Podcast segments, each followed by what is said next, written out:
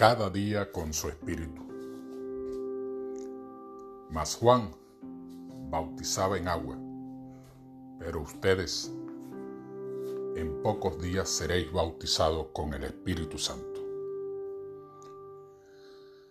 La incomparable provisión del ministerio del Espíritu Santo para suplir las necesidades del ser humano es el último eslabón en la cadena de amor divino con la cual nuestro Dios en el cielo se ha vinculado a sí mismo con nosotros.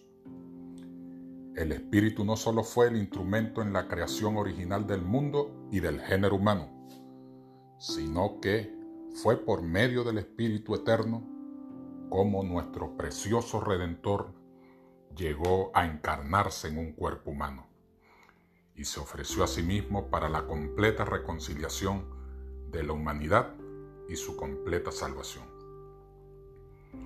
Y es por medio del Espíritu de Dios como el milagro de la regeneración se ha realizado en los corazones humanos a través de los siglos, y también el Cristo que habita en el corazón constituye una gran bendición para todos nosotros.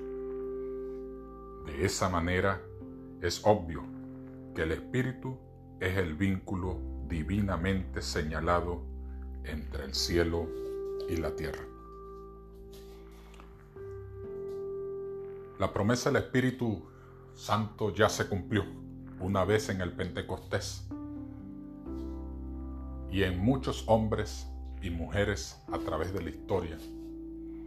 El Señor los ha utilizado a través de su Espíritu Santo.